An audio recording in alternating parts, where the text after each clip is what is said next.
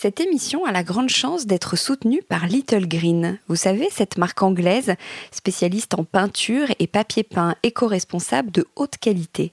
Cette entreprise familiale, partenaire du National Trust, l'équivalent en Angleterre de nos monuments historiques, a vraiment à cœur de donner une nouvelle vie aux motifs du passé et de proposer des couleurs uniques, modernes, à la fois profondes et subtiles et bien couvrantes.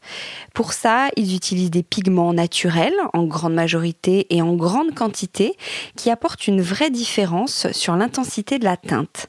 Les finitions sont nombreuses, intérieures, extérieures, peinture à l'huile, pour sol, résistante à l'eau. Leurs produits sont durables et respectueux de la santé et de l'environnement. Bref, c'est une très belle marque qui soutient aujourd'hui Décodeur. Merci Little Green. Bienvenue dans Ding Dong, la nouvelle émission de Décodeur, votre podcast déco. Dans Ding Dong, on va parler conseils pratiques, trucs et astuces pour la maison. Je m'appelle euh, Hortense Leluc et à chaque épisode, j'inviterai un expert qui répondra à 10 questions sur une thématique bien précise, ces fameuses interrogations du quotidien qu'on a tous un jour ou l'autre. Petits espaces, salle de bain, sol, couleurs, rénovation.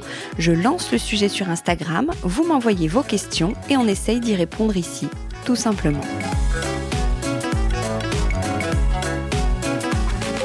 Bonjour à tous, premier épisode de Ding Dong. Je suis hyper contente parce que j'aime beaucoup l'idée de ce nouveau format et j'espère que ça vous plaira aussi.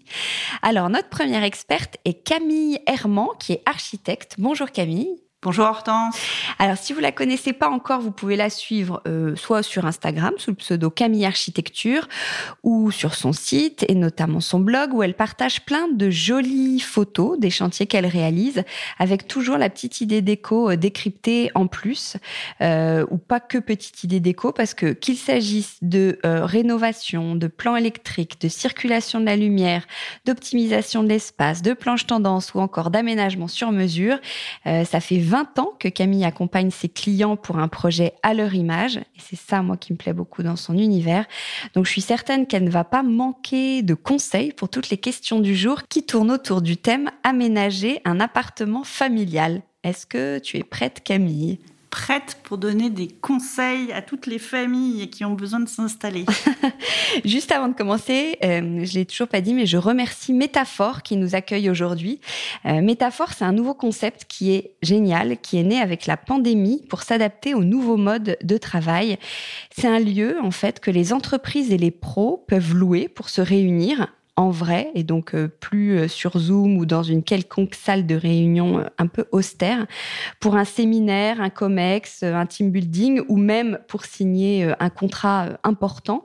Ici, on est bien accueilli, on est comme dans un appartement avec une entrée, salon, salle à manger, cuisine, tous les espaces sont modulables, spacieux, confortables.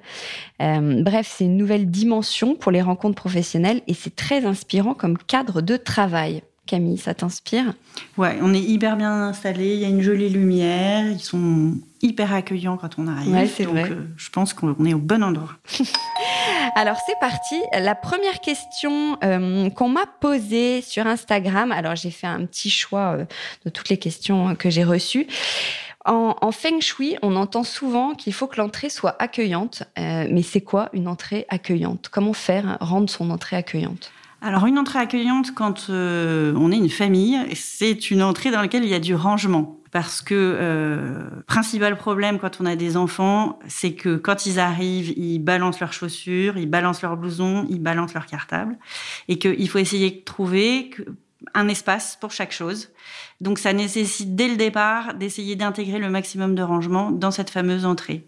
Après, si elle est rangée, elle est beaucoup plus feng shui que si elle est en bazar total. Donc il ne faut pas hésiter à mettre des penderies pour que les enfants et les parents, qui sont aussi en général font partie du bazar, puissent accrocher leurs affaires et souvent essayer aussi de penser à un principe de banc coffre pour que les enfants puissent mettre aussi facilement des chaussures, un skateboard, un cartable s'il faut, comme ça au moins on fait passer de voir. Et euh, ça traîne un peu moins de tous les côtés. Donc une entrée feng shui, c'est une entrée rangée pour moi. Comment faire cohabiter un garçon et une fille de 11 ans, donc plutôt euh, préado, dans la même chambre? Il faut essayer d'arriver à faire deux zones différentes. Alors c'est pas évident, surtout si c'est garçon-fille, d'avoir deux ambiances euh, au même endroit, mais c'est hyper important que ça soit personnalisé, chacun dans son coin. Ça, c'est la meilleure chose. Après, moi je dis, pour l'avoir déjà fait plusieurs fois, il faut pas hésiter à faire une séparation presque physique des choses.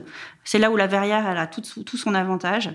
C'est que, ok, il y en a un qui est peut-être en second jour par rapport à un qui est plus proche de la fenêtre, mais au moins si ça peut permettre que le soir venu, on puisse fermer la porte entre les deux espaces et qu'ils soient chacun de leur côté, c'est hautement apprécié par les ados. Ça leur permet de pouvoir écouter leur musique s'ils ont envie, ça leur permet d'être dans leur univers.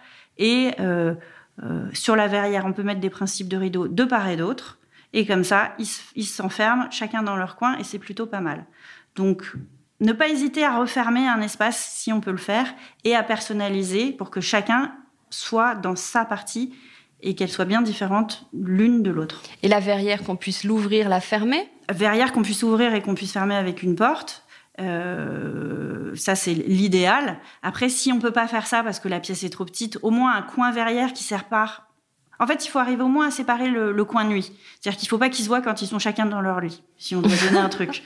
Au moins, quand ils se voient pas, et eh ben, ils se ressentent moins. Ça, c'est important. Donc, euh, euh, la verrière, ça peut être cette zone de séparation entre les deux, par exemple. Ça peut être un bloc de rangement si on n'arrive pas à faire autrement. Mais comme on n'a pas toujours deux fenêtres dans une pièce et que euh, la logique des appartements ou des chambres ou dans les maisons, c'est plutôt une fenêtre par pièce, au moins la verrière, ça peut permettre d'avoir un second jour pour celui qui est plus loin de la fenêtre et c'est plus pratique. Ouais, et l'imezzanine, non. Euh, pas l'imezzanine, lit euh, quand il y en a un au-dessus de l'autre, là. Si, alors l'imezzanine, c'est quand il y en a un au-dessus de l'autre, mais alors là, je le déconseille fortement parce que déjà dans ces âges-là, c'est un coup à s'engueuler quand il y en a un qui monte, quand il y en a un qui descend, celui du haut qui fait du bruit, qui bouge, qui embête celui du bas, etc., etc. Non, il vaut mieux dissocier les deux coins nuit. Ça, c'est super important.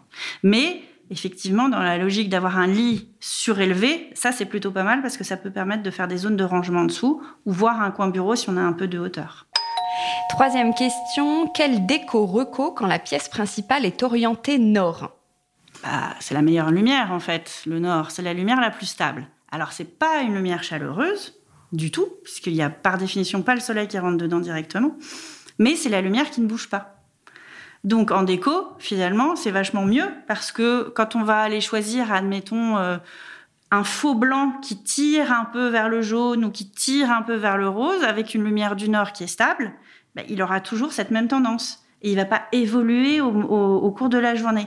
Ce qu'il faut savoir, c'est que des couleurs qui ont des, qui ont, euh, des pigments rouges ou des pigments jaunes à l'intérieur, avec la lumière chaude du soleil, elles changent complètement. C'est vraiment deux ambiances selon qu'il y a de la lumière euh, qui rentre directement du soleil qui rentre directement à l'intérieur. Donc finalement, la lumière du nord, elle est froide, mais elle est stable. Donc ça permet d'avoir de pouvoir jouer avec plein de couleurs différentes sans se dire tiens comment est-ce que ça va évoluer avec ce côté euh, euh, soleil qui change tout en fait. Donc moi j'aime bien la lumière du nord. Ah ouais. Et c'est pas forcément un défaut. Ah ouais. Et quel type de couleur? On met quand même de la couleur si la pièce est ah bah, bien sombre? Sûr. Ah bah, il faut essayer. Justement, la couleur, ça va réveiller le. S'il n'y a pas beaucoup de lumière, ça va réveiller. Et puis, il faut pas hésiter aussi, si la pièce est sombre, à aller à faire une zone sombre dans la pièce, parce que justement sur un mur sombre dans une pièce sombre, si on met des éléments de couleur, si on met un tableau qui a de la couleur, si on met euh, des céramiques qui ont de la couleur, des coussins, bah, tout de suite on voit que ça. Alors qu'on aurait tendance à se dire que c'est le blanc qui va apporter la lumière, non? Oui, mais parfois il faut pas aller chercher de la lumière quand il y en a pas. Donc il faut plus aller chercher justement la couleur et faire ressortir quelque chose. Et puis surtout, on joue sur l'éclairage aussi dans les pièces qui ont peu de lumière. Donc il y a plein de trucs à trouver. C'est pas forcément la mort du petit cheval le fait d'être euh, avec une lumière euh, du nord. Ah, bonne nouvelle. Quatrième question. Quand on récupère une salle de bain à la suite d'un achat, qu'elle est propre mais pas très actuelle, comment l'optimiser? Il n'y a pas pire que ça. Parce qu'en fait, elle est en bon état. On se dit qu'il faut pas mettre d'argent dedans parce qu'elle a été refaite il n'y a pas si longtemps que ça et que c'est peut-être pas la priorité de chacun. Mais en même temps, souvent, c'est moche. Alors, euh, il y a des trucs très simples sans se lancer dans des grands travaux. C'est-à-dire que changer du carrelage, ça peut vite devenir hyper compliqué. En revanche, changer un meuble vasque, c'est pas si compliqué que ça. Parce qu'en général, c'est dissocié, c'est fixé au mur, ça s'enlève. En termes de plomberie, c'est pas non plus hyper compliqué.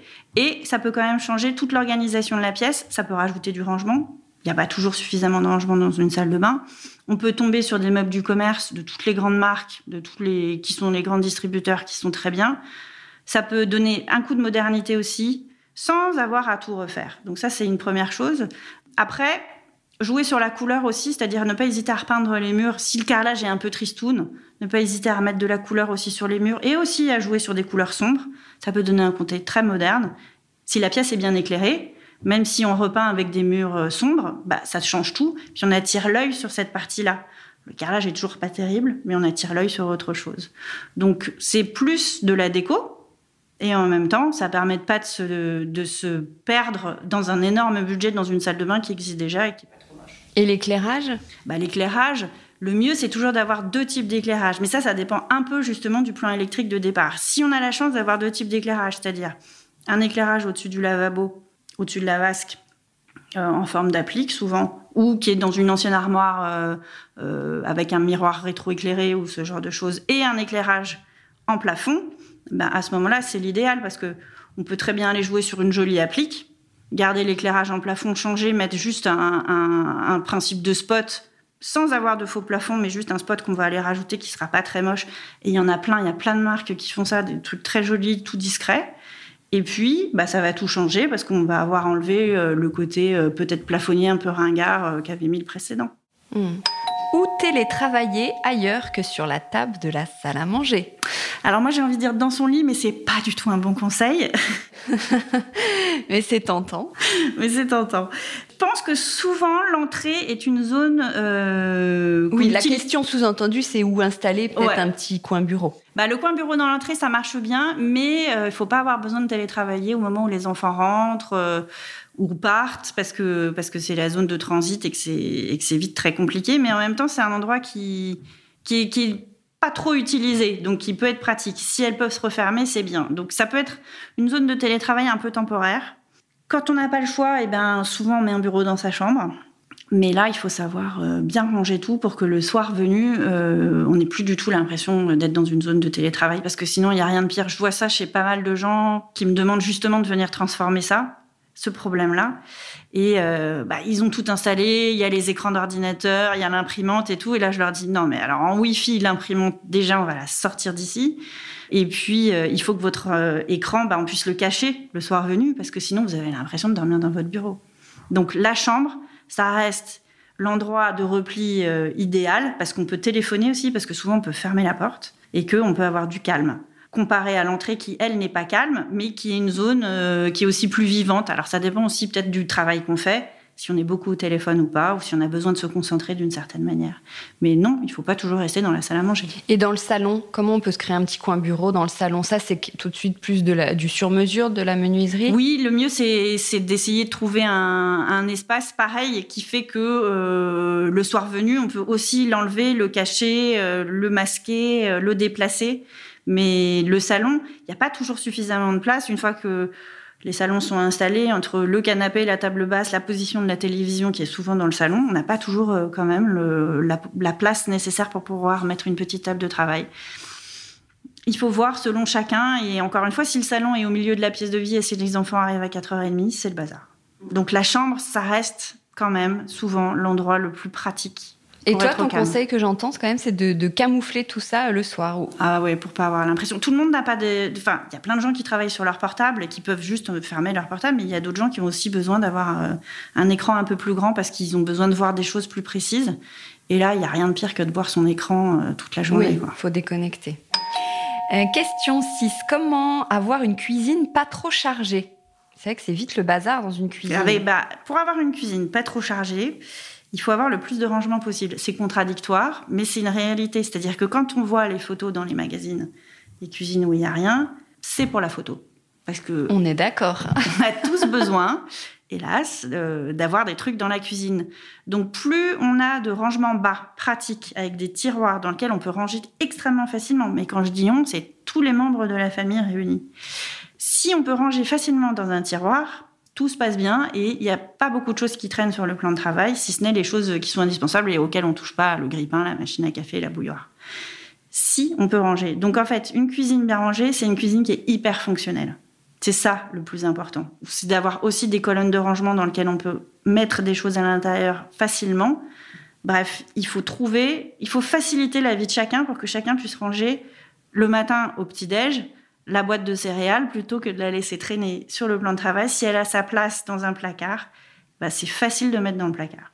Et les placards hauts, c'est un peu étouffant, non? Et en même temps, avec des étagères qui recèlent de plein de trucs, c'est compliqué aussi. Bah, les placards hauts, c'est hyper étouffant. Moi, j'évite d'en mettre au maximum. Ou alors, je fais une zone de placard haut, mais que j'essaye de dissocier. Enfin, quand j'ai plus d'espace, j'essaye d'avoir une zone de placard haut. Mais je préfère avoir une zone d'armoire, en fait pour en mettre un maximum et de pas avoir justement de placard haut au-dessus du plan de travail.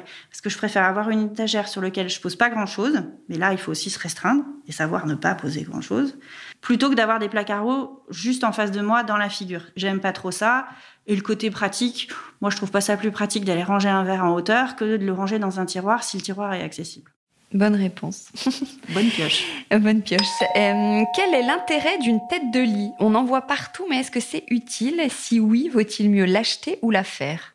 Ah bah alors, il y a un intérêt majeur à la tête de lit. C'est qu'on enlève les tables de chevet.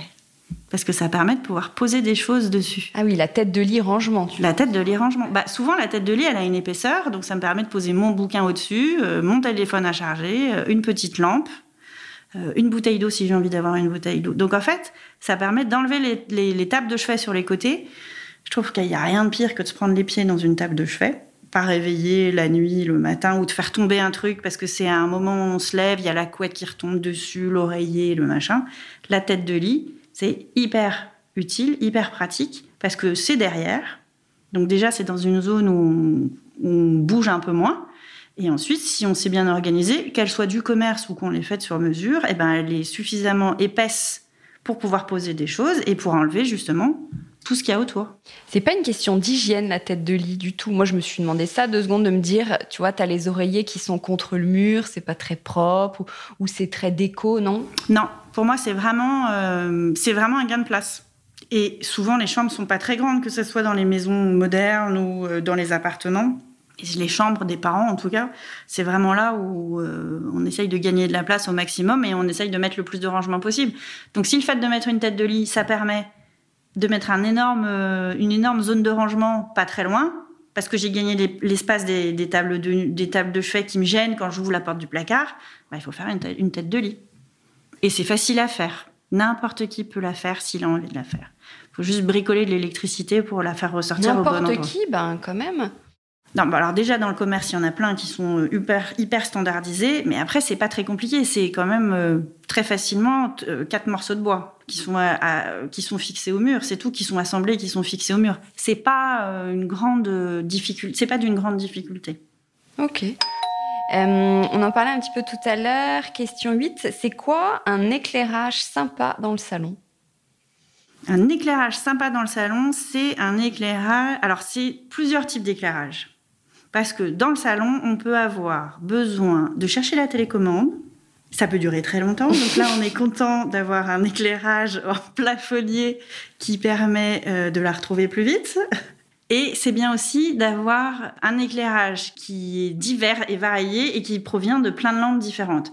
Après, ce qui peut être bien, quand on peut se permettre d'y penser au moment où on conçoit son salon, c'est d'avoir un interrupteur qui va permettre d'allumer et d'éteindre toutes ces petites lampes qui vont être reliées les unes aux autres plutôt que d'aller éteindre lampe par lampe, euh, ce qui peut être un peu contraignant. Mais donc ce qui est bien, c'est d'avoir deux types d'éclairage. Un éclairage plus général quand on a besoin de faire quelque chose ou de voir quelque chose, et puis un éclairage plus doux, plus tamisé, avec des petites lampes qui sont posées de part et d'autre. Avant-dernière question, les architectes font souvent des rangements sur mesure. Pourquoi ne pas opter pour des vrais meubles? Alors, quand on est sur des tout petits endroits, par exemple euh, des studios ou des deux pièces euh, en ville, le rangement sur mesure, c'est un énorme avantage, c'est qu'on va vraiment aller tirer parti de chaque centimètre carré et on va optimiser ça au maximum. C'est là où le grand meuble euh, peut euh, être une faiblesse sur une petite surface. Après, sur des maisons qui sont plus grandes ou des appartements qui sont plus grands, moi j'aime bien faire un mélange des genres, c'est-à-dire avoir du rangement sur mesure pour tout ce qui est dressing, par exemple, mais j'aime bien aussi pouvoir avoir un buffet, une enfilade, une commode supplémentaire. Ça va donner de l'âme, ça va personnaliser les choses. On a le droit d'avoir envie de garder le meuble de sa grand-mère. Moi, je trouve que c'est hyper important. Il y a des gens qui ont des meubles de famille auxquels ils tiennent, qui sont pas forcément des trucs de valeur, mais c'est juste parce qu'ils l'ont toujours vu chez quelqu'un, ils ont envie de le garder. Ben, il faut savoir s'en servir. Mais plus on a d'espace, plus c'est facile. Sur des petites surfaces, le tout sur mesure, il est quand même beaucoup plus pratique. Et qu'est-ce qu'on peut faire sur mesure? Tout? Une bibliothèque. Une euh, bibliothèque, un coin bureau, euh, du rangement, du dressing, un meuble d'entrée, un banc, euh, un meuble de salle de bain si on a besoin, des étagères, absolument tout, justement pour aller essayer, voilà, encore une fois, de pouvoir ranger le maximum de choses dans le, moins, le moins de place possible. Et est-ce que ça coûte beaucoup plus cher de faire sur mesure? Oui, alors c'est quand même plus cher. maintenant, il y a plein de solutions aujourd'hui qui sont le fait de faire du semi-mesure ce qu'on faisait moins avant, c'est-à-dire qu'on va aller utiliser tous, les caissons, toutes les étagères, toutes les structures euh, qui sont vendues par les grandes marques, et après on va aller faire fabriquer des portes. Il y a plein de revendeurs de portes aujourd'hui qui font des portes laquées, des portes avec du canage, des portes en bois, des portes euh, toutes différentes les unes des autres, mais qui vont apporter beaucoup de style et qui vont complètement donner un look différent par rapport à un, un meuble de dressing tout blanc, euh, tout tristoun d'une grande marque, et ben voilà, là, ceux-là, ils vont les personnaliser et on va pouvoir faire exactement ce qu'on veut, tout en partant d'une base complètement standardisée. Donc ça, c'est super intelligent, ça coûte pas cher, et en fait, le seul sur-mesure qu'on va apporter, c'est l'adaptation au mur existant. Ouais, c'est vrai qu'on en voit de plus en plus. Bah, c'est super pratique et franchement, on peut, enfin, chacun peut s'y retrouver et peut réussir à se débrouiller avec. Dernière question, comment s'y reconnaître avec tous les plans de travail qu'on nous propose chez les cuisinistes? L'enfer du cuisiniste. Je vais pas me faire des amis en disant ça. Euh, alors, il faut écouter le cuisiniste un peu, mais pas trop. C'est-à-dire qu'il faut quand même revenir à des choses très basiques. D'abord, le prix. Si on n'a pas beaucoup de budget, c'est pas la peine de, se lancer sur un truc euh, ultra cher chez un cuisiniste vous allez être déçu et, au final, euh, bah voilà, ça sera, ça, marchera pas. Donc à ce moment-là, bah ouais, il faut partir sur quelque chose de plus standard, euh, un, mélaminé ou euh, ça peut être aussi un bois, un bois massif en chêne. C'est plus fragile, mais bon, en tout cas, ça peut quand même avoir une bonne tête, mais faire simple. Après, quand on a un peu plus de moyens, moi j'adore la pierre. Maintenant, les cuisinistes vont vous dire ah la pierre s'attache.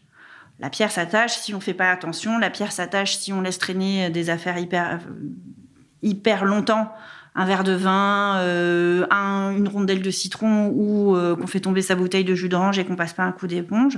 Mais sinon, la pierre, ça reste le matériau naturel. On peut trouver plein de pierres en Europe qui sont très bien sans aller les chercher à l'autre bout du monde. C'est ultra solide, c'est hyper écolo. Moi, j'opte vraiment pour des plans de travail en pierre. Maintenant, si on a vraiment peur que ça s'abîme trop, et eh ben à ce moment-là, on part sur tous les matériaux composites. Et là, il y a une multitude. Qu'est-ce que tu appelles matériaux composites? Les matériaux composites, c'est souvent justement des matériaux où il y a de la résine qui est mélangée à de la poudre minérale. Donc, ça peut donner un effet pierre, mais c'est de la résine. Ça, ni plus ni moins que du plastique, qu'un dérivé de pétrole. Mais c'est hyper solide, ça craint moins de chaud souvent aussi. Et les cuisinistes ont tendance à vendre ça.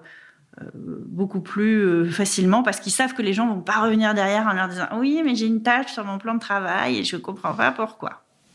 Mais est-ce qu'on est obligé de passer par un cuisiniste au final? Non. pour son plan de travail. Donc comment on fait si on veut pas bah, passer toutes les grandes surfaces, les grandes surfaces de bricolage vendent des plans de travail aussi, euh, et on peut aussi demander et faire faire des découpes aussi chez dans les grandes surfaces pour pouvoir avoir exactement le plan de travail qu'on veut. Hein. Ikea, les premiers hein, le font. Après, le plan de travail, c'est ce qui finit toujours par se voir comparé au meuble. C'est vraiment une surface qui est importante parce qu'elle est horizontale et on est visuellement, on la voit beaucoup. Donc, euh, il faut pas faire un truc cheap, mais il faut faire un truc avec lequel on est à l'aise surtout. Donc les critères de sélection, quels sont-ils? Bah, La solidité, ça reste quand même un truc important. Après, moi, je, on, ne s'amuse pas à couper sur son plan de travail non plus directement. On a une planche à découper. Euh, la résistance au chaud, moi, j'ai toujours du mal à croire que je vais aller poser ma cocotte sur mon plan de travail, même si le cuisiniste euh, vous vante les mérites du matériau en vous disant qu'il y a aucun problème. Naturellement, vous n'allez pas le faire, vous n'allez pas prendre le risque. Moi, j'essaye de, de prioriser vraiment des matériaux qui sont naturels. Le bois, la pierre avec les risques que ça comporte. Et qui soit solide et beau, et qui nous plaise. Et qui vous plaise avant tout. Et qui aille avec votre cuisine sans. Il ne faut pas vouloir euh, faire quelque chose parce que c'est à la mode. Quelle est la mode du moment? Quelle est la mode du moment Tes clients, ils te demandent quoi On fait pas mal de choses en terrazzo, mais le terrazzo, ça reste. donc, c'est un matériau qui est mélangé avec de la poudre de pierre, avec des éclats de pierre, etc., avec du ciment. Euh, donc ça reste pour moi clean. Euh, alors c'est très à la mode, mais j'ai envie de dire ça fait ça fait ça fait 15 ans que c'est à la mode, 20 ans que c'est à la mode, et puis ça c'était à la mode dans les années 60, et puis c'était à la mode. Bref, ça a toujours été là. Mais c'est vrai qu'on en voit beaucoup plus dans les magazines de déco en ce moment. Donc euh, moi j'aime bien, mais c'est fragile. Voilà. Eh ben merci beaucoup Camille, on a appris plein de choses grâce à toi. Parfait, bah, ravi d'avoir pu euh, participer à cette première, euh, émission ah de Ding Dong. Ah oui, on se souviendra de toi du coup. Voilà. Merci Camille. Merci beaucoup. Bye bye. Au revoir Hortense. Décodeur, c'est terminé pour aujourd'hui. Merci beaucoup d'avoir écouté en entier. Si vous avez aimé, n'oubliez surtout pas de vous abonner à ce podcast pour ne pas rater les prochains épisodes chaque vendredi. Bien sûr, vous pouvez aussi le partager sur euh, Facebook, Twitter ou en story. Ça permet de le faire euh, connaître euh, à vos proches. Je suis Hortense Leluc et vous pouvez me retrouver sur Instagram via le compte Décodeur Podcast. N'hésitez pas à me suivre pour l'actu déco. Et si jamais vous écoutez cette émission sur iPhone via l'application Apple Podcast, vous pouvez aussi me laisser un commentaire, rubrique classement et avis, c'est juste sous la liste des épisodes. Les 5 étoiles me font toujours très plaisir et surtout, elles permettent de faire connaître Décodeur encore plus largement et de partager l'univers de la déco avec le plus grand nombre. Voilà, merci et à très bientôt alors, ici ou ailleurs.